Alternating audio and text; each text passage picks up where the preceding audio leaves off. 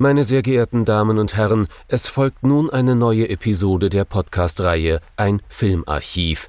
Knut Brockmann und Jochen Ecke unterhalten sich über ältere und interessante Filme für ihre Blu-ray-Sammlung. Wir wünschen gute Unterhaltung.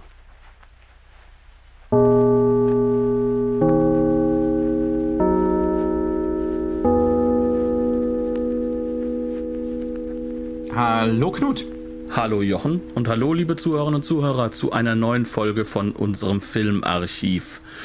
Wir sind mal wieder in Italien und wir haben auch Franco Nero als Hauptdarsteller und wir haben auch einen Regisseur, der durchaus viele Italo-Western gemacht hat mit äh, Damiano Damiani. Und dann schauen wir einen Film, der sich so gar nicht so fest Genres zuordnen lassen möchte und das trotz seines glorreichen deutschen Titels. Was haben wir uns denn angeschaut, Jochen? Wir haben geschaut den Film mit dem fantastischen Deutsch, deutschen Titel Der Clan, der seine Feinde lebendig einmauert. Aus dem Jahr 1971. Du hast schon erwähnt, Damiano Damiani. Auf Italienisch klingt das alles ein bisschen nüchterner. Da heißt der Titel Confessione di un commissario di polizia al procuratore della Repu Repubblica. Das heißt doch so übersetzt so ungefähr Geständnis eines Polizeikommissars gegenüber äh, dem äh, Staatsanwalt. Genau. Das ist eigentlich so ein wunderbarer, kann man schon sagen, beschreibender Titel, mhm. der uns auch relativ klar machen soll, worauf wir uns hier einlassen. Nämlich was ziemlich nüchternes. Wir lassen uns ein auf einen Film, in dem genau niemand lebendig eingemauert wird. Und äh, einen Clan gibt es auch nicht wirklich. Zumindest keinen, der jetzt durch die Gegend marschiert und Menschen einfach einmauert.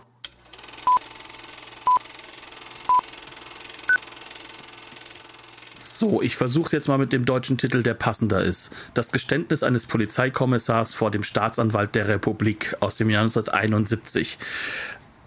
Damiani haben wir schon gesagt. Ähm, ich würde auch sagen, bevor wir auf die Handlung eingehen, sollten unsere Hörer sich einer Sache gewahr sein. Das ist der Mann, der später allein gegen die Mafia erfunden hat. Diese Erfolgsserie, die unter anderem auch meine Eltern wirklich vor dem Fernseher gebannt hat. Ähm, und das ein nicht, italienischer Straßenfeger. Genau, und zwar nicht zu Unrecht, weil das Ganze nämlich ein Thema aufnahm, das äh, gerne eher so in einer verkitschten Form oder in einer opernhaften Form angegangen wird.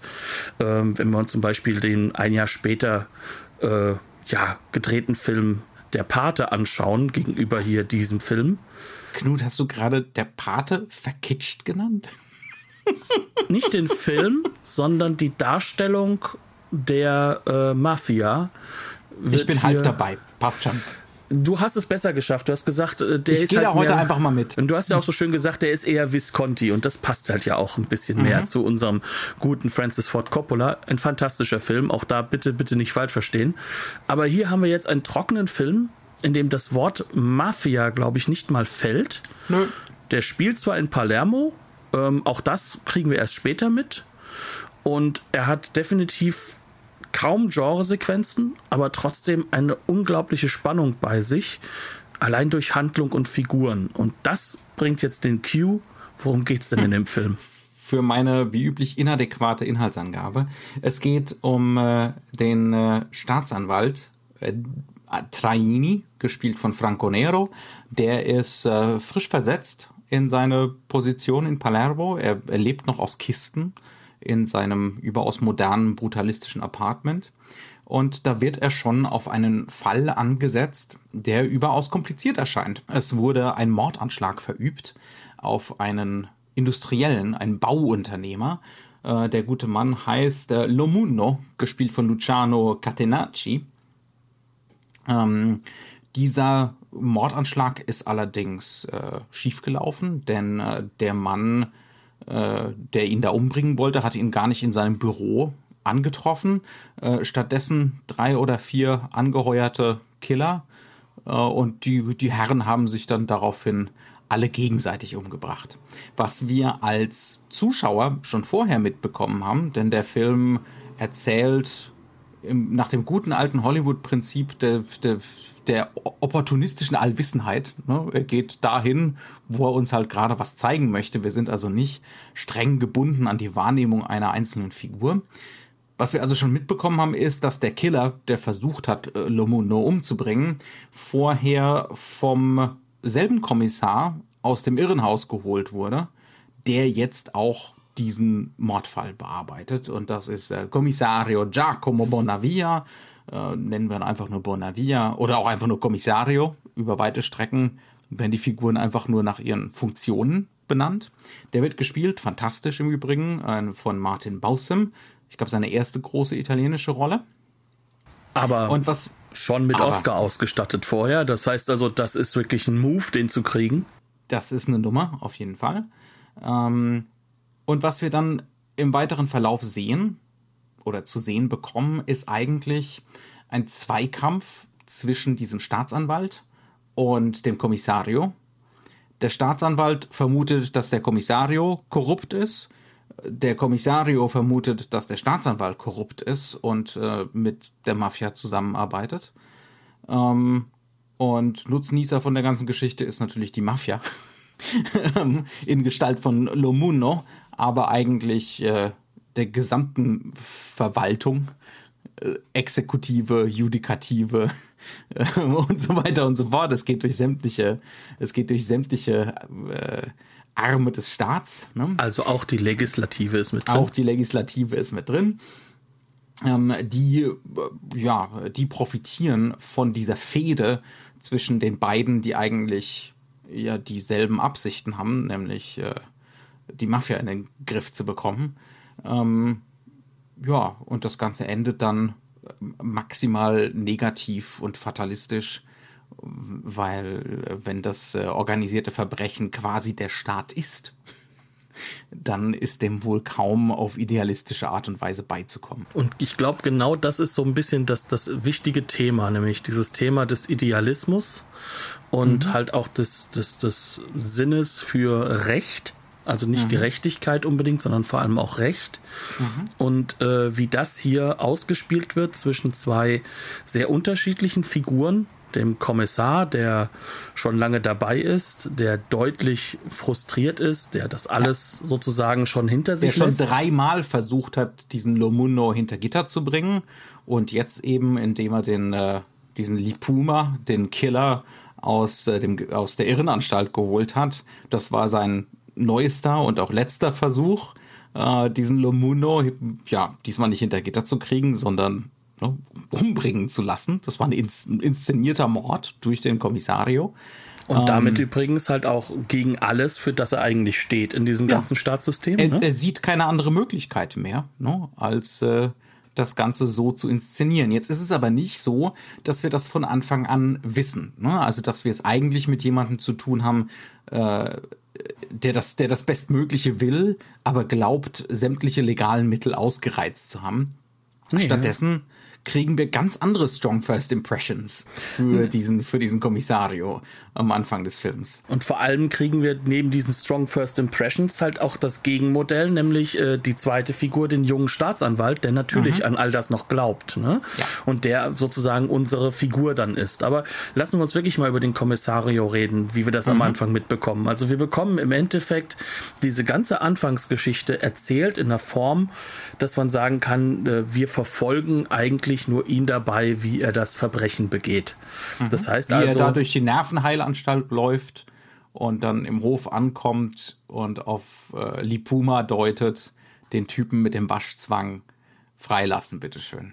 Genau, und wie er dann danach äh, Lipuma halt auch wirklich mit seinem, ja, mit, mit seinem Adjutanten äh, zusammen halt auch beobachtet und er sieht das alles. Er sieht, mhm. Lipuma bekommt Geld.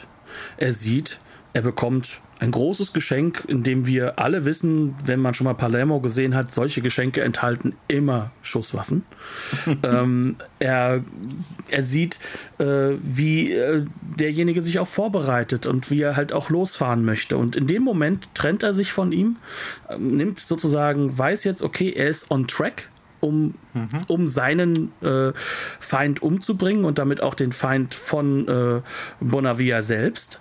Und dann geht er halt zurück in seine, ja, äh, in sein, sein kleines äh, Kabüffchen irgendwo im Kommissariat und wartet darauf, dass die Nachricht also eine positive kommt. Nachricht bekommt.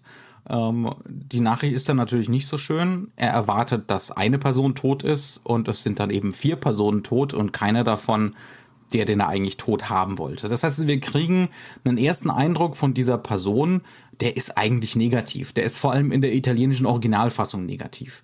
In der deutschen Synchro kriegen wir ihn zum Beispiel in der Nervenheilanstalt. Da sagt er noch so Sachen wie, äh, sie behandeln die Leute hier furchtbar, ne? denen geht's schlechter als zu dem Zeitpunkt, wo sie hier reingekommen sind.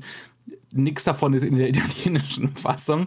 Ne? Ähm, das, wir kriegen den am Anfang gezeigt als eine korrupte, höchst problematische Gestalt, der hier einen Mord inszeniert.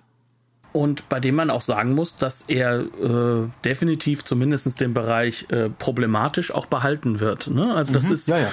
das ist schon durchaus eine, eine komplexere Figur, als wir am Anfang denken, aber es ist uns klar gemacht, der macht hier gerade was super Schreckliches und mhm. er geht damit auch über ein Menschenleben, weil die Puma, dass der das auch nicht überleben wird wahrscheinlich oder dann für ewig in den Knast kommt nochmal, das, das ist ihm ja alles klar. bewusst und es ist mhm. ihm vollkommen egal. Äh, ja. Das ist das, was wir also sozusagen von dieser Figur wissen und in dem Moment, in dem ähm, sozusagen äh, Lipuma tot ist ähm, und wir sind an diesem Set angekommen, also da, wo das dann geschehen ist, da tritt dann sozusagen diese Gegenfigur auf. Ne? Also dann tritt Fragonero als Dr. Traini auf. Ähm, wie man ihn auf Italienisch genau ausspricht, bitte mich nicht ich fragen. Ich Traini. Traini. wahrscheinlich Traini, also genau. Also kein Diphthong, ne? getrennt. Ja, ja. und ähm, ja, nächstes nochmal bitte schön äh, raten, wer von uns beiden mit Sprachen arbeitet. Hm. Ähm, nee, also Traini kommt sozusagen mit rein und der ist natürlich zum einen gespielt von dem zu diesem Zeitpunkt sehr, sehr, sehr, sehr populären Franco Nero. Das ist so einer der europäischen Stars aktuell. Ähm, der ist sympathisch, äh, der spielt zwar immer wieder zwielichtigere Figuren, die aber immer an der richtigen Seite er rauskommen. Ist unfassbar gut aussehen. Er ist unfassbar gut aussehend, gerade auch in diesem Film. Und ähm, ja, und natürlich werden wir dann darauf gebracht, ja, der Mann wird das schon richten, der wird das für uns schon in mhm. Ordnung bringen und der wird sozusagen auch die soziale Ordnung und den sozialen Frieden wiederherstellen können. Mhm. Und diese Wucht an, an, an was wir sozusagen dieser Figur aufbürden, alleine schon durch ihren mhm. Auftritt, ja. das wird der Film uns immer klarer machen, ja, wie soll er das denn?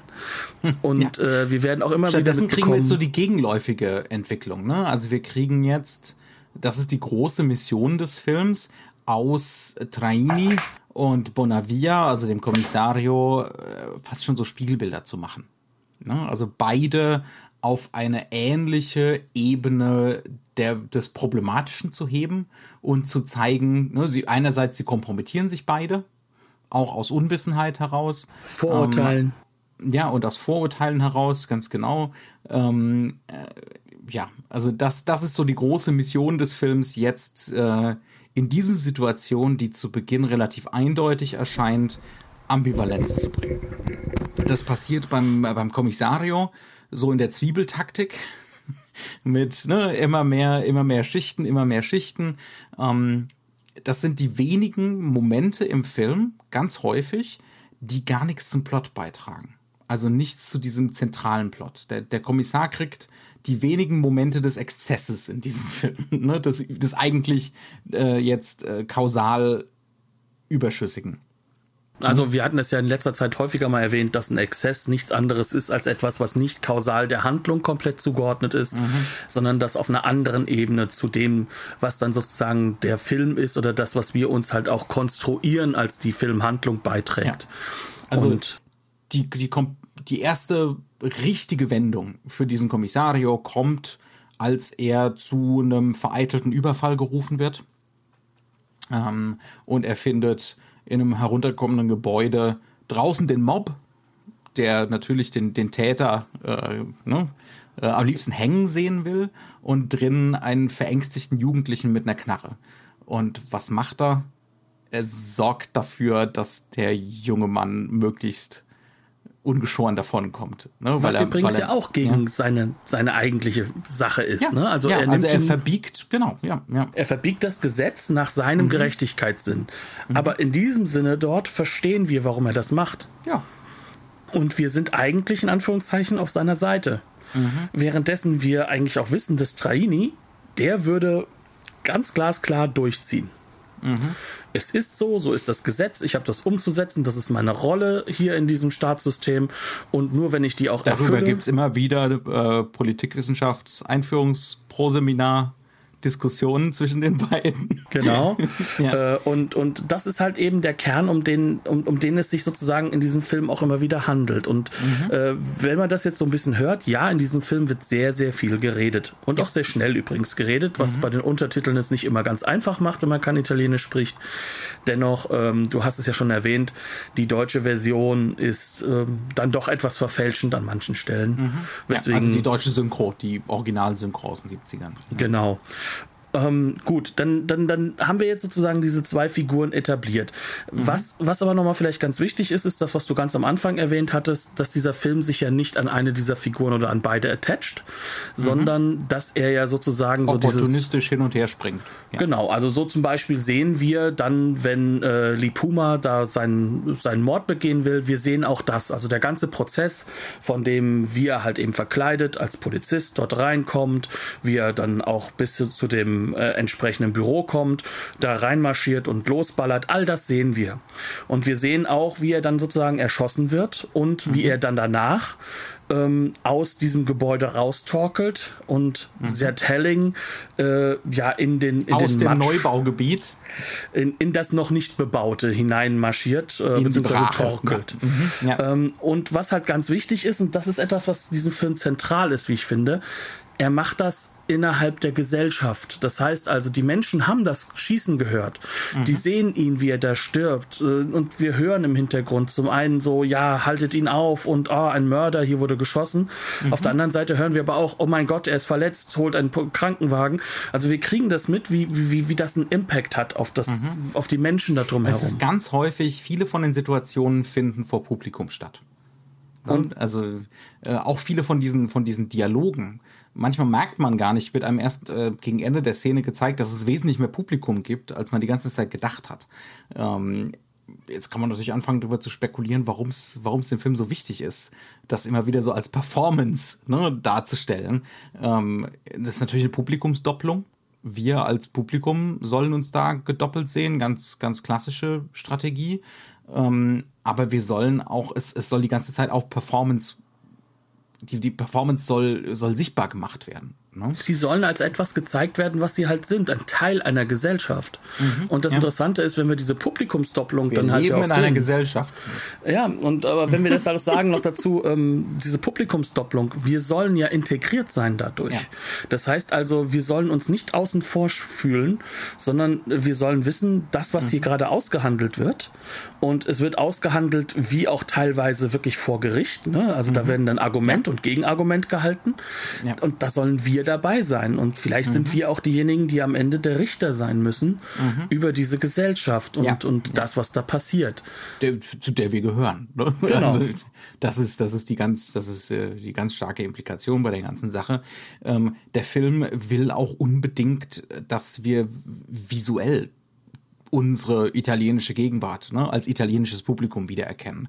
Und dabei benutzt er ganz, ganz viele Strategien, äh, die sind vage neorealistisch. Ne? Also wir sind auf der Straße, wir sind vor Ort, wir sehen die runtergekommenen Gegenden von Palermo. Wir sehen das Kaputte, ne, den ehemaligen Glanz. Wir sehen aber auch diese Neubauviertel, die hier eigentlich wie in fast keinem anderen italienischen Film aus der Zeit, die, die werden so deutlich als das, was sie visuell in diesen Filmen immer sind.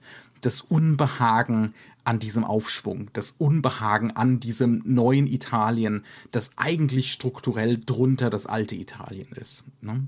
Also das, was wir eigentlich ja schon aus dem Giallo kennen im Hintergrund, mhm. was in fast jedem Giallo da vorkommt, wo Rom häufig dann bei, bei Antonioni vor ein paar Wochen. Genau, was bei Antonioni vorkommt, was wir was wir aber halt auch schon bei einem Film hatten, der sich ja auch mit mit diesen Machenschaften auseinandersetzt, nämlich äh, Hands Over ja. the City, ne? Also mhm. der den wir ja auch schon im Programm hatten, der das aber auch noch viel mehr, ich würde sagen, neomarxistischer betrachtet. Mhm. Ähm, aber es ist ganz und sehr wichtig. viel modernistischer, ne? Also ja. der ist sehr viel mehr so abgehoben und künstlerischer. Ne? Und nimmt aber auch diesen diesen Effekt der, äh, des, des Neorealismus noch viel, viel effektiver auf, mhm. sag ich mal. Ne? Also hier ist es so, wir haben, wir haben ja so zwei Herzen, die in der Brust schlagen von diesem Film. Mhm.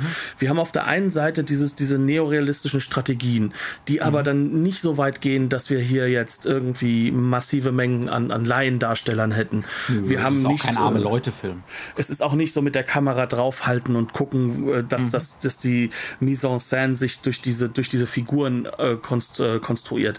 Das ist dann das Gegenteil davon. Das heißt also, wir haben hier einen Film, in dem geht es darum, diese neorealistischen Strategien zu fahren, aber da er möchte näher an so an der an der realistischen Sorte von Film Noir. Ne? Genau.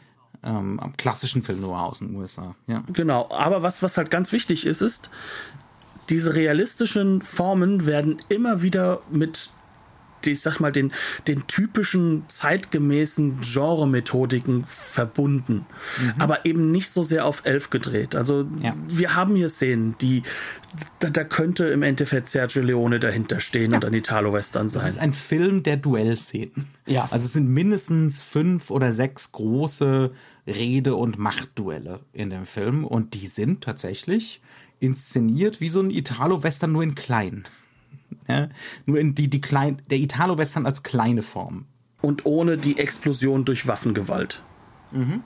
Also bis auf einmal. Ganz, ganz Mir fällt da so als erstes Beispiel ein, relativ früh im Film. Ähm, wir sind das erste Mal bei, äh, bei Staatsanwalt Traini, also bei Franco Nero, im Büro und es trifft ein der Anwalt von, äh, von Lomuno, also von diesem, von diesem äh, Immobilienbaron. Ne? Ähm, nennen wir es doch, wie es ist. Der ist eigentlich ein Mafiosi. Es wird einfach nur nicht ja. gesagt. Ja, yes, ja, genau. Ähm, weil der Film, der will es nicht. Der nee. will es nicht. Der Film, der Film will die ganze Zeit demonstrieren, äh, es gibt keine Mafia. Es gibt den, äh, es gibt den Immobilienhai, es gibt den Richter, es gibt den Bürgermeister, ne, die alle, das ist die Mafia. Ne? Ja, das, das hängt, da, das ist darum geht es Film. Ja, ja, die Struktur ja. kannst du Mafia nennen und die können ja. dann auch eine Clan sein, wenn sie wollen, aber im Endeffekt geht es mir hier um diese Struktur. Ja, und es geht überhaupt nur um Geld. Ne? Ähm, egal, ähm, das ist, der Film ist nicht subtil. Nein. der Film ist das exakte Gegenteil von subtil. Ähm, wobei in der Mise en scène ist er teilweise subtil. Zum Beispiel in dieser, das ist eine wunderbare Überleitung, ne? Ähm, zu diese, in dieser ersten Szene, wo, ähm, wo unser Traini, also der Staatsanwalt, auf den, äh, auf den Anwalt von Lomuno trifft. Äh, Lomuno will nicht vor dem Staatsanwalt ersche erscheinen, angeblich aus Angst. No, es wurde ja hier ein Mordanschlag auf ihn verübt, jetzt hat er sich versteckt. Ähm, aber der Herr Staatsanwalt will ihn natürlich sehen, damit er das Ganze kommentiert. Immerhin sind in seinem Büro vier Leute umgekommen. Ähm, und keiner kann, ne, also Lipuma ist identifiziert, aber die drei anderen, wer wird das wohl gewesen sein und warum hatten sie Maschinenpistolen? Ähm, und warum und, können sie sich einfach in dem Büro aufhalten mit den Maschinenpistolen? Exakt, ja. Jetzt ist der Anwalt da und unser Herr Staatsanwalt, immer noch grün hinter den Ohren, ist der völligen Überzeugung, und so ist er auch inszeniert, dass er die Situation in der Hand hat. Ne? Er sitzt am Hebel gegenüber diesem Mafia-Boss. Und ähm, das wird dann so inszeniert. Z äh, eine Zweier-Einstellung, also, ähm, also Anwalt und Staatsanwalt in einem Bild, äh, eine halbnahe, ähm, direkt 90 Grad, absolute Konfrontation, im Prinzip Nasenspitze an Nasenspitze. ja, also Duellsituation. Und dann läuft unser Herr Staatsanwalt los und äh, setzt sich erstmal hinter seinen Schreibtisch, ne, hinter sein das Symbol seiner Macht, hinter seine Barrikade, die er da so hat. Mit einem riesigen ähm, Bild dahinter, das, das mhm. nochmal zeigt, dass es über ihm alles groß ist. Mhm. Und ähm, nach kurzer Zeit, der Anwalt bleibt im Übrigen stehen, ne, weil er das Spielchen nicht mitspielen will. Ähm, äh, kurz darauf steht unser Herr Staatsanwalt wieder auf, läuft, läuft in einem Schrei äh, Schreibtisch rum und wir sind wieder in, dieser, in diesem Zweierbild Konfrontation, Nasenspitze an Nasenspitze. Dann setzt er sich wieder hin. ja, der Anwalt setzt sich diesmal auch ausnahmsweise. Und unser Herr Staatsanwalt ist zum Schluss, wir sind jetzt nah am Ende der Szene, vollkommen überzeugt davon, ich habe das Rededuell gewonnen, denn ich habe ja alle Trümpfe in der Hand. Ich drohe ihm jetzt mit Verhaftung, wenn er nicht vor mir erscheint. ja. Ähm, und plötzlich kriegen wir Schuss gegen Schuss. Und der Anwalt hat die leichte Untersicht. Ganz, ganz subtil und der Staatsanwalt hat die leichte Aufsicht. Das heißt also, der Anwalt ist eigentlich, ne, das sehen wir im Bild, ist eigentlich der Dominante. Der Staatsanwalt denkt nur, dass er der Dominante in der ganzen Geschichte ist. Im Endeffekt hat nämlich der Anwalt dafür gesorgt, dass, äh, dass der Staatsanwalt zu seinem Klienten kommen muss und deswegen mhm. ist der Ground dadurch natürlich geprägt. Mhm. Und das Interessante ist, äh, dass das Ganze sich dann ja nochmal weiter verifiziert. Das, heißt also, die Mise en scène sagt erstmal, der Staatsanwalt hat die Oberhand. Am Schluss sagt sie aber, nee, nee, nee, der Anwalt hat gewonnen. Der Dialog sagt aber, der Staatsanwalt hat gewonnen. Aber dann telefoniert halt eben der Staatsanwalt mit seinem Chef, also mit dem obersten Staatsanwalt. Und dann sehen wir nochmal eine Außenansicht, als ob der Anwalt zugehört hätte, der am mhm. Weglaufen ist, und er lächelt in sich hinein. Mhm. Weil er im Endeffekt all das erreicht hat, was er erreichen wollte, und der oberste Staatsanwalt im Endeffekt scheinbar das ja auch unterstützt. Mhm. Und so laufen diese Duelle. Ja? Ähm, das heißt also, wir kriegen das inszeniert wie so eine Western-Duellsituation. Äh, und dann gibt es kleine, aber wirksame Mise-en-Scène-Geschichten, die uns sagen, wer hier wirklich die Oberhand hat und wer nicht. Wer performt und wer nicht und so weiter und so fort. Ne? Und das ist super sorgfältig gemacht. Es sorgt halt im Kern dann dafür, dass wir sagen können, okay, ähm, wir haben hier die ganze Zeit über dann doch sozusagen die Leseanleitung aus dem Genre übernommen Mhm. Ähm, wir setzen es aber jetzt für ein sehr, sehr viel realistischeres Thema ein. Das heißt also das Setting drumherum und damit halt auch die Grundlage des, dessen, wie wir das bauen. Das heißt also, ähm, mit wie viel Farbe arbeiten wir, mit wie viel Licht arbeiten wir, wie setzen wir das Licht.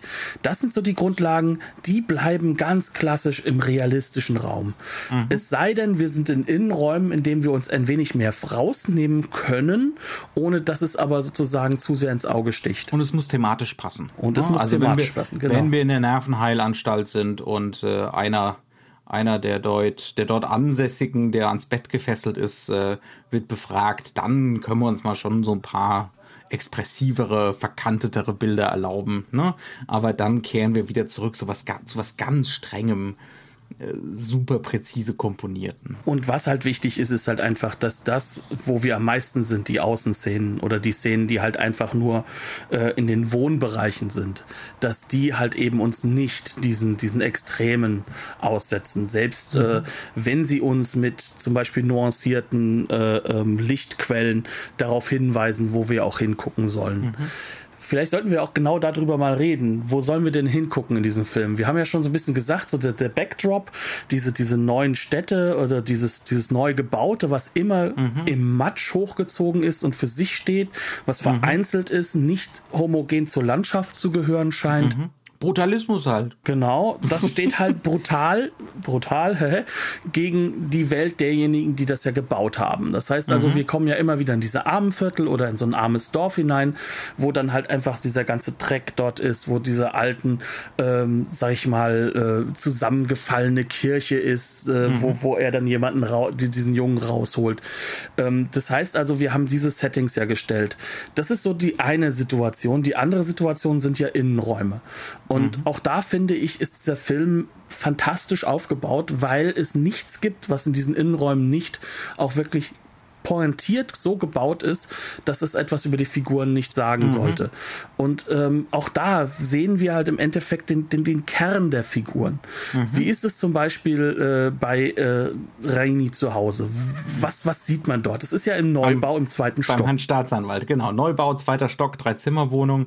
Aber man kann sich eine Bedienstete leisten. Und wenn wir uns da das Interieur angucken und was er gerade aus seinen Kartons auspackt, das findet relativ früh im Film statt, weil wir sollen über den Staatsanwalt so schnell wie möglich alles wissen. Ne, wir sollen den schnell einordnen können. Der Kommissario, das soll dauern. Genau. Ne, also der, der, äh, der Staatsanwalt ist so der Monolith, der the thematische. Ähm, und für den, äh, für den Kommissario gibt's die, äh, gibt's wie gesagt, diese Zwiebeltaktik. Was packt er aus? das, was halt früher im Palazzo stand. Genau die, die, die, diese Vermengung von äh, Insignien des reichen Adels und des Großbürgertums. Mhm. Das heißt, wir haben hier die chinesische Vase, wir haben die alten Bilder, die, die, die an diesen kleinen, fast schon, diese ja. Ölgemälde, die an diesen kleinen Wänden fast schon. Von Muttern. Genau, von der Mutter. Das heißt, das sind Porträts und die wirken ja fast schon erdrückend an diesen kleinen mhm. Wänden. Dann haben wir die Kerzenleuchter der alten, der alten Form, aber auch die Sitzmöbel, all das. Wir merken, dass das gehört in diese neuen Gebäude nicht rein. Das mhm. ist sehr viel altes Italien. Und wir hatten ja äh, der Leopard von Visconti ja bei uns hier mal im Programm gehabt. Wir wissen ja, dass gerade Sizilien äh, durchaus sehr, sehr stark adlig geprägt war. Und jetzt kommt dieser Mensch da hinzu und bringt halt so diese adlige slash ähm, ja, großbürgerlichen Insignien mhm. in diese neue Wohnung mit hinein. Mhm. Also mit anderen Worten, was uns da, was uns da auch vermittelt wird, er gehört eigentlich zu dieser herrschenden Schicht. Er müsste eigentlich, wenn er nicht jetzt schon Mafioso ist, müsste er demnächst einer werden. Ne? Ähm, er weiß es nur noch nicht. Er, er weiß ja. einfach selber noch nicht, wie sehr er alleine durch seine Herkunft schon verstrickt ist in diese Machtstrukturen. Ne? Also das wird uns da sofort reingehauen. Ja, und das geht schon im ersten Telefongespräch mit seinem Chef so, der dann mhm. nach der Frau Mama fragt. Das heißt also, die Frau Mama kommt halt auch schon aus der Oberschicht. Mhm. Äh, und das bedeutet auch gleichzeitig, dass sie natürlich, ähm, sie ist übrigens in der Schweiz in einer Nervenheilanstalt, natürlich nicht in in einer so gediegenen. Genau, also da, da, hat, da hat man einen Nervenzusammenbruch, da ist man nicht mhm. wahnsinnig, sondern ja. wahnsinnig ist nur das arme Volk. Ähm, und, und sie sitzt halt eben im Endeffekt äh, dort jetzt, äh, weit fern. Er ruft dort andauernd an, das kriegen wir später mit. Aber der Oberstaatsanwalt, der kennt natürlich die Frau Mama und bitte grüßen mhm. Sie doch in eine ihrer nächsten Korrespondenten per Brief. Der fragt aber natürlich auch, weil das eine Daumenschraube ist, eine potenzielle. Natürlich. Aber das ja. zeigt halt einfach, dass er damit zeigen will, du gehörst hier zu uns. Mhm. Und das ist die Daumenschraube auch. Mhm. Ja, are you with me or with them? Und das ist halt schon äh, so der erste Blick. Natürlich wissen wir das an dieser Stelle noch nicht so ganz genau. Das ist das hier wird noch vor allem beim zweiten Mal gucken. Ne, das ist so offensichtlich, dass er hier vereinnahmt werden soll. Ne? Ja, ja. Genau, und, und, und dann haben wir im Endeffekt äh, ganz andere Interieurs an anderen Stellen. Da haben wir zum Beispiel dieses extrem auf modern getrimmte Büro, in dem da dieser mhm diese Killer unterwegs sind. Das ist sozusagen innen wie das außen. Das ist unfertig, ne? Das sieht, das sieht im Prinzip so nach Nouvelle Vague aus. Man ist noch gar nicht man ist noch gar nicht richtig eingezogen, ne? weil man natürlich mit seinem Planungsbüro mitten in den Neubauten ist. Genau. Ähm, ja, ja. Dann, und dann später werden wir, äh, wenn wir aber auch schon festgestellt haben, dass unser Kommissario nicht so einfach ein einfacher Charakter ist, mhm. werden wir ihn einmal privat in seinen privaten Räumlichkeiten kennenlernen, äh, mhm. äh, wo er mit seiner. Der, der, nächste wichtige Punkt der Zwiebeltaktik dann, ne? genau. weil Überraschung, er soll ja, heißt es, mit einer, mit einer viel zu jungen Geliebten zusammenleben. Mhm. Aber das ist eine wirkliche echte Beziehung, was in ganz wenigen Bildern gezeigt wird. Und er lebt ja. in einer Wohnung voller moderner Kunst. Ja sehr geschmackvoll eingerichtet gegenüber dem, was wir von äh, vom Herrn Staatsanwalt kennen.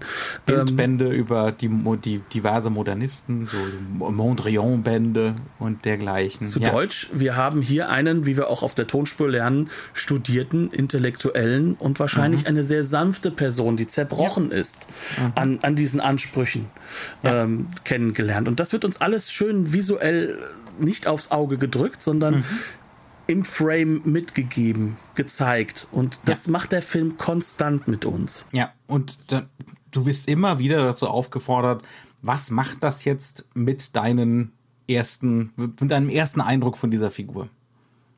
Und das ist Lehnst das du die Figur immer noch ab? Oder ne, wie, wie stehst du jetzt zu dieser Figur? Es geht natürlich aber auch gleichzeitig nie darum, dass wir, dass wir dem zustimmen sollen. Ne? Also nee. das, darum geht's nicht. Ähm, es geht nur darum, es wird immer komplizierter, es wird immer schwieriger, ne? sich durch diese Welt zu manövrieren und eine, eine klare Haltung dazu einzunehmen. Um genau zu sein, unser Filter in diese Welt oder und wenn, wenn wir jemanden haben, an dem wir uns hucken können, das ist halt die mhm. Konstante, das ist Traini. Und das ja. heißt, wir müssen genauso wie er uns immer wieder neu sortieren. Aber der Film geht halt auch davon aus, dass wir eben auch aus diesem Oberschichtendenken kommen. Ja, wir das, leben das in Rom, wir leben nicht in Palermo. Ja, ja, aber, aber das funktioniert ja dann irgendwann auch nicht mehr. Ne? Wenn Traini fängt ja dann an, äh, auch echt extrem problematisch zu werden, weil anstatt sich ums organisierte Verbrechen vernünftig zu kümmern, ist dann sein verengter Blick sein Blick wird genauso verengt wie der von äh, Kommissario Bonavia, denn es geht jetzt nur noch um Bonavia und wie korrupt der doch ist. Und äh, der hat meine Telefonleitung angezapft und so also, weiter und so fort. Also zapfe ich seine an. Ja. ja. also ja gut, er hat sie ja schon vorher angezapft. Aber mhm. der, der wichtigste Punkt dabei ist, ist bei Traini trotzdem derjenige, wir sollen ja uns auch selbst hinterfragen. Und deswegen ja. muss er wir problematisch sein irgendwann da sitzen und die, die wenigen verbleibenden Haare raufen. Ähm, ne, weil hier sind eigentlich zwei Figuren, mit denen man auf einer gewissen Ebene ab einem bestimmten Zeitpunkt auf jeden Fall klarkommt. Und äh, sie haben die besten Absichten und jetzt verlieren sie sich in ihrer Privatfehde. Eine Tragödie im wahrsten ja. Sinne des Wortes. Mhm. Aber lass uns doch mal vielleicht darüber reden, wo der Film das denn, also wie der Film das hinbekommt, dass, dass dieser Bruch entsteht. Ne? Also mhm. es ist ja so, dass das Ganze natürlich konstant irgendwo immer wieder da ist, weil es immer Dazu wieder sich erzählt. Es einen Bruch in der Erzählweise, nicht wahr, Knut? Ganz genau. Ich bin doch heute, trotz meiner Müdigkeit, bin ich heute ganz, ganz schlau in den Überleitungen. ähm, aber wir sind jetzt an einem Punkt, an dem wir sagen können, okay, wo entsteht denn dieser Bruch? Und der entsteht mhm. an einer Stelle, wo wir ohne dass wir es eigentlich am Anfang bemerken, in eine Rückblende geraten. Mhm. Nämlich Übrigens eine Rückblende, ähm, wo der deutsche, der deutsche Verleih damals in den 70ern genau wusste, wo er ansetzen muss. Das ist nämlich der Teil, die zehn Minuten, die einfach rausgeschnitten werden. Genau. Ähm, das, die, die zentralen Szenen des Films schmeißen wir einfach raus. Vielleicht auch als aus Angst vor gewissen politischen äh, ja. Aspekten, die das mit sich mhm. trägt. Denn mhm. was lernen wir denn in dieser Rückblende? In dieser Rückblende kommen wir eigentlich in den klassischen Arbeiterstreit. Mhm. Das heißt also, wir erfahren, dass ähm, an dieser Stelle, wo sich jetzt gerade vorher noch Franco Nero und Mart Martin Balsam getroffen haben, dass dort ein Gewerkschaftler gestorben ist. Martin Bausem, also der, der Kommissario, will sich erklären, warum er handelt, wie er handelt. Und er hofft, dass Franco Nero, also äh, Draini, versteht und deswegen mhm. auf seine Seite kommt. Also es ist eigentlich, er hält seine Hand aus, in gewisser mhm. Weise. Ja. Ähm, und dann entsteht halt eben diese, diese ja verkappte eigentlich am Anfang äh, mhm. äh, Rückblende, in der wir erstmal nur sehen, dass da ein Mann ist. Äh, wir wissen auch gar nicht, dass er tot ist der mit einem Tisch äh, sozusagen bewaffnet auf dem Kopf. Also in der Gegenwart des Films tot ist. Genau. Ja, äh, dass der da entlang läuft ähm, und, und äh, an einem Platz äh, diesen Tisch aufstellt, sich draufstellt und eine große Rede schwingt und zwar gegen äh, Lum, Lumunio. Ähm, das heißt also, der versucht jetzt seinen Arbeiterfreunden zu erklären, der nimmt euch aus, der zahlt euch nicht mal den Mindestlohn, ihr gebt ihm die Macht, dass ihr Angst vor ihm habt, ihr müsst euch äh, dem entgegenstellen, wir müssen streiken. Und ähm, wir erfahren jetzt erst, dass äh, Lumunio in diesem, ähm, in diesem Moment äh, quasi der äh, dass er da, dass er sozusagen dass sein alter Ego ist, seine alte Welt, in dem der gleiche Schauspieler jetzt mit einem Toupet kommt. Also in, in, der, in der, Gegenwart hat er schon sehr schütteres Haar. Hier plötzlich hat er wieder sehr, sehr viel Haar Volles auf dem Kopf. jugendliches Haar, ja, ja. Und erst dadurch merken wir locker eine mhm. Minute rein in diese Rückblende. Länger. Sogar länger, länger dass es eine echte ja. Rückblende ist. Mhm. Warum macht er das? Weil sich diese Rückblende natürlich gegenwärtig anfangen, äh, anfühlen soll. Ne? Die, das ist das, was den ganzen Film zusammenhält, was die Vergangenheit, die immer noch gegenwärtig ist, zumindest äh, für, den, äh, für den Kommissario. Genau, das soll gegenwärtig sein. Es soll auch sagen, es soll auch sagen, da, darum geht es noch immer. Es ist, mhm. es hat mhm. sich nichts geändert. Das ist der mhm. eigentliche Streit. Hier werden Menschen unter, unterdrückt sozusagen, auf deren mhm. Kosten, auf deren Rücken werden hier im Hintergrund viele, viele Gelder gemacht. Und äh, das sind nicht nur die Steuerzahler, die berühmt-berüchtigten, sondern das sind halt auch die schon immer bitterarmen Arbeiter in, mhm. in und um Palermo drumherum. Und äh, genau das wird jetzt sozusagen ausgespielt was halt in dieser Szene passiert ist, dass ähm, dieser äh, Gewerkschaftler plötzlich aus dem Nichts oder aus dem Hintergrund angeschossen wird und die Polizei rennt jetzt los und versucht, diesen Schützen zu finden, obwohl glasklar ist, dass derjenige, der diesen Schützen befehligt, direkt vor diesem Mann steht. Das ist nämlich Lumunio. Und jetzt passiert so eine Art ähm, Battle of the Wits. Ne? Äh, das nächste Duell. Ne? Das nächste Duell, der, der am Boden liegt, darf nicht äh, sich darf sich nicht zurückziehen, weil er verletzt ist, so lange wie halt eben sein Gegenspieler noch immer dasteht und ihn anguckt. Und das ist sozusagen der Moment, der sich auch mehrfach doppeln wird in diesem Film. Mhm, das mhm. ist der Moment, in dem wir erfahren, was für ein zynischer, böser Mensch eigentlich derjenige ist, der die ganze Zeit nicht ins Gefängnis kommt, der immer wieder scheinbar das Recht also auf seiner Seite noch. hat. Ja. Mhm. Und wie dem gegenüber fast schon ja, nur noch, nur noch durch den eigenen Willen du dich als der kleine Arbeiter und Gewerkschaftler dagegen stellen kannst. Mhm. Und das gibt uns natürlich diesen, diesen Bruch mit. Und deswegen brauchen wir halt auch diesen Moment, in dem wir selbst merken, dass die Narration, die übrigens nie so aufgebaut ist, dass wir das Gefühl hätten, es würde schneller oder langsamer werden, sondern mhm. die alle in einem Fluss zu sein scheint, mhm. wo wir diesen Moment haben, in dem das jetzt gebrochen wird, weil die Zeitlichkeit mhm. plötzlich für uns gebrochen ja. wird. Ja, also plötzlich sind wir in einer ganz anderen Erzählung Erzählweise. Ne, also diese ganze Rückblende ist, äh, ist völlig anders als der Rest des Films. Aber was passiert jetzt am Ende des Ganzen? Wir haben jetzt plötzlich äh, einen ganz, ganz anderen Kommissario vor uns. Mhm. Wir haben einen gebrochenen Mann, einen alten Freund, der aus diesem Dorf stammt, der den Gewerkschaftler kannte, der mhm. das Unrecht kennt, der aus dieser Armut kommt. Mhm. Wir können das Ganze noch weiter. Der sich auch schämt, wie er mit diesem alten Freund umgegangen ist, noch zu Lebzeiten. Ähm, wir haben zudem diesen alten Freund und diese Situation, wie er da stundenlang ausblutend auf, auf der Piazza liegt. Das, das gehört zu den wenigen Momenten im Film, die, die voll Pathos inszeniert werden die auch ästhetisch überhöht werden mit zum Beispiel Schlagschatten, wenn es Abend wird. Dann kommt aus der, aus der Bar nebenan kommt viel zu viel Licht, damit alle kilometerlange Schatten werfen ne, und zu überlebensgroßen Gestalten werden, so, so mythologischen Gestalten im Prinzip. Man vergisst ähm, auch nicht die Musik, die jetzt da plötzlich wieder einsetzt. Die ist sehr spärlich mhm. in dem Film, meistens dann, wenn solche Sequenzen ja. da sind. Und eigentlich möchte diese Sequenz, dass du jetzt drüber nachdenkst dass du mhm. jetzt verstehst, warum ist das pathetisch. Also nicht zu sehr nach, ja, ich weiß gar nicht, ob man nachdenken soll, sondern eher so ein Nachfühlen. Also ja, nachfühlen, aber, ne, sich auch, ähm, aber sich auch gleichzeitig dazu positionieren. Das ist schon mhm. der Fall. Ja. Also du kannst ja. hingehen, kannst ja, sagen, was soll denn der Kitsch hier? Mhm. Ja, klar. Und ähm, du sollst dich dazu positionieren und deswegen werden sie auch herausgehoben. Mhm. So, jetzt haben wir sozusagen ähm, diesen Kommissario plötzlich als eine volle Gestalt vor uns. Mhm. Und wir merken, dass so wie er handelt, damit zusammenhängt, dass er sich extrem alleine gelassen fühlt von diesem Staat, den er eigentlich vertreten soll. Ähm, und der halt auch wirklich lernt, dass das Ganze äh, wahnsinnig ähm, ja, äh, korrupt ist und er gar mhm. nicht mehr dagegen ankommt mit den legalen Mitteln. Mhm. Und dem gegenüber steht Franco Nero, der jetzt gleich im Gespräch oder man kann schon sagen, in einem widersprachlichen Duell mhm. ähm, mit diesem äh, Kommissario eben diese Hand ausschlägt und sagt, nee, nee, nee, wir müssen hier da ne, ganz strikt nach den Regeln. Muss alles korrekt sein. Ja. Es mhm. muss alles korrekt sein. Er regt sich eigentlich nur über den Kommissario aus, auf, weil der dann sagt, ja, dann werde ich dich halt fertig machen mit den Mitteln, mit denen sie auch mich fertig machen würden. Dann würde ich mhm. Rufschädigung bringen. Ja.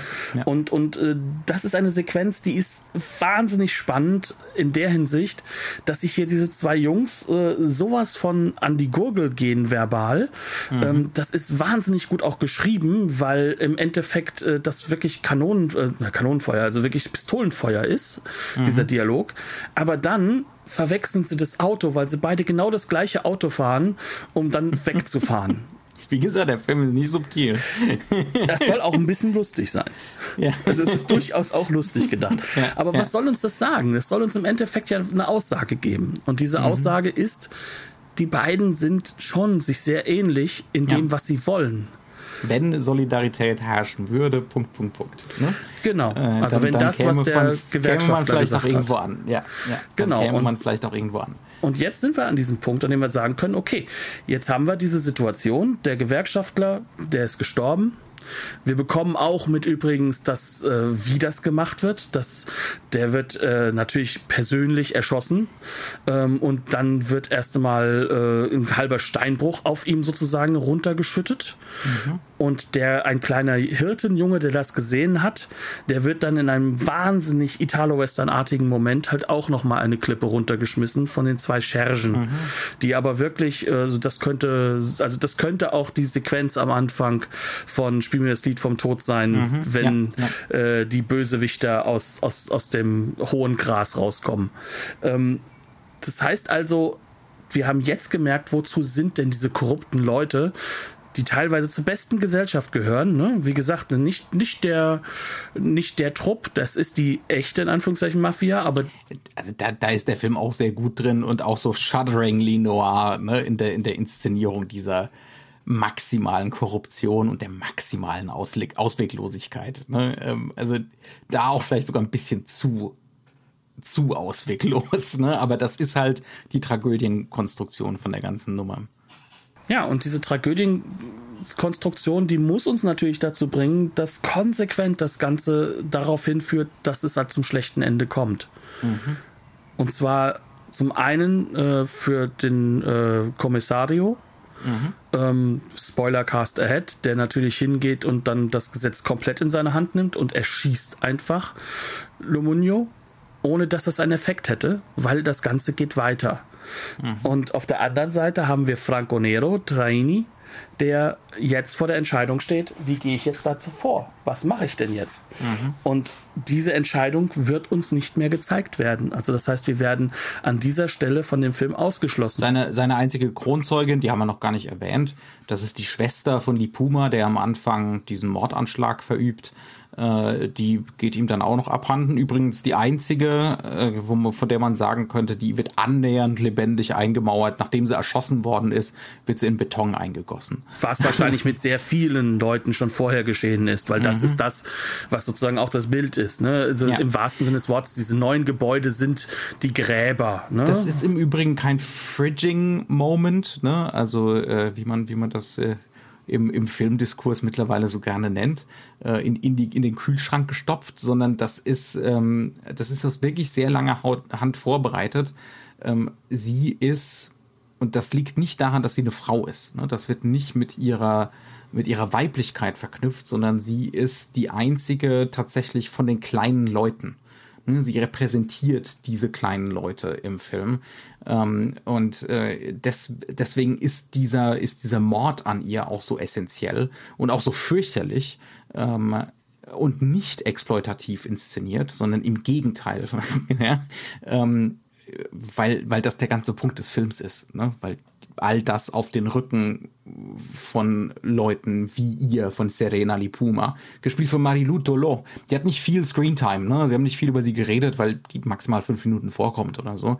Aber sie ist essentiell in dem Sinne, als dass sie wirklich die Vertreterin von dieser Arbeiterklasse ist. Und warum ist sie das? Also das muss man vielleicht auch ein bisschen erklären.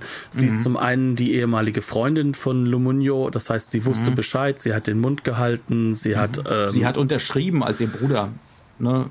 Ins, in die schon. Klar. Genau. Das heißt also, sie hat schon mitgemacht, aber teilweise mhm. aus Angst, teilweise aus Opportunität, teilweise aus eben dieser extremen mhm. Individualisierung, die durch die moderne Datei mhm. stattfindet. Ähm, aber auf der anderen Seite ist sie diejenige, die halt ganz glasklar weiß, jetzt muss sie sterben, weil sie weiß zu viel. Und ja. ähm, was halt eben passiert ist, dass sie ganz am Ende äh, aus ihrem Versteck heraus ein Telefonat führt, nämlich mit dem äh, äh, Traini. Und mhm. es ist glasklar, irgendjemand hat das gehört und die Mafia kommt früher. Und mhm. dann sehen wir in einer ziemlich langen Sequenz, eigentlich kann man sagen, mhm. ähm, wie sozusagen ihr Leichnam, also wie sie erst umgebracht wird, ähm, sie ist gerade unter der Dusche gewesen. Das heißt also, sie ist auch das erste Mal in diesem Film halt auch quasi nackt, ne? aber eben nicht exploitativ. Es geht nicht darum, dass wir ihre sexuellen Merkmale es geht um Wehrlosigkeit. sehen, äh, sondern es geht ja. um die Wehrlosigkeit. Es geht ja. darum, dass sie halt sozusagen gar nichts mehr beitragen kann.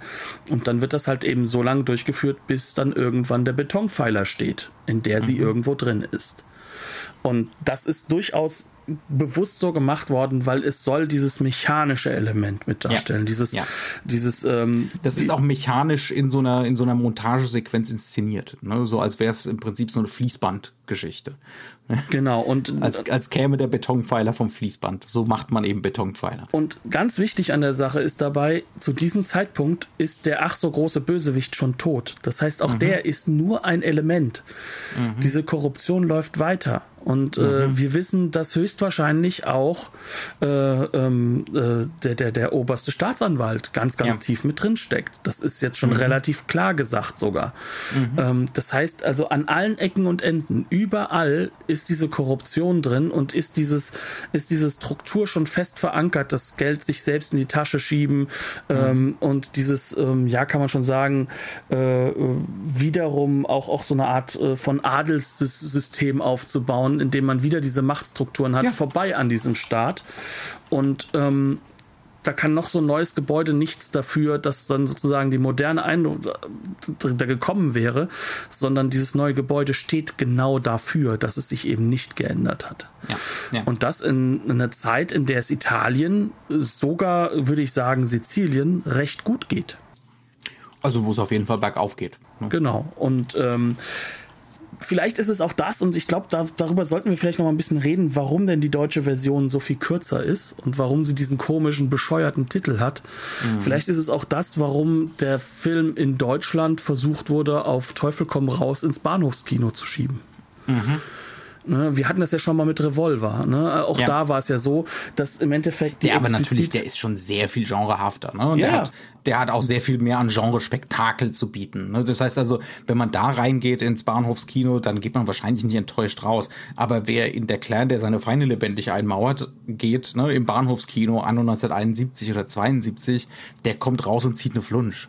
Ja, weil, definitiv. Aber er bekommt halt auch nicht mal das zu sehen, was den Film dann wieder kontextualisiert, was dann halt aus diesem Film durchaus ein politisches Statement macht. Und da mhm. ist dann halt auch die Frage, warum wurden diese Filme in Deutschland zu diesem Zeitpunkt so extrem ent, ähm, ja, man kann schon sagen, politisiert. entpolitisiert. Mhm. Ähm, und was macht denn diese Filme? Übrigens ja auch Antonionis Laventura, der ab mhm. 18 war.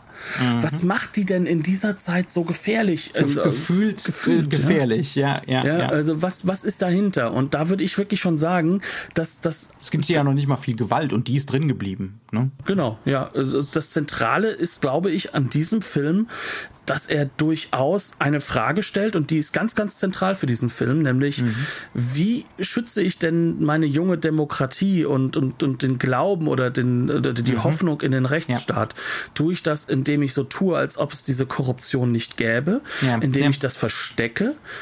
Sozusagen wieder ähm, wie ein Adliger, der im Endeffekt seinen, seinem Volk nichts gibt, was es sozusagen mhm. nicht äh, sehen soll? Oder soll ich hingehen und sollte sagen, ja, das sind die Probleme, aber jetzt mhm. gehen wir mit unserem Sozialstaat oder Sozialstaat, ich, bah, ähm, der wäre, das wäre das Thema bei Antonioni. Ähm, äh, jetzt gehe ich zu meinem ähm, in meinen Rechtsstaat mit allen Mitteln durch und sorge dafür, dass sich das ändert und mhm. zeige, mhm. wir sind uns dessen gewahr, wir sind uns bewusst, was die Probleme sind und wir ja. wollen sie lösen. Oder ist es eben ne, die Behauptung von Demokratie nur eine Performance? Was genau. uns auch, was uns der Film, es ist kein subtiler Film. Es gibt eine äh, eine Szene mit dem obersten Staatsanwalt, ne, der da gerade aus der Verhandlung kommt oder die Verhandlung fängt gleich an und das, da ist er halt in seinen lächerlichen Richterklamotten. Ne?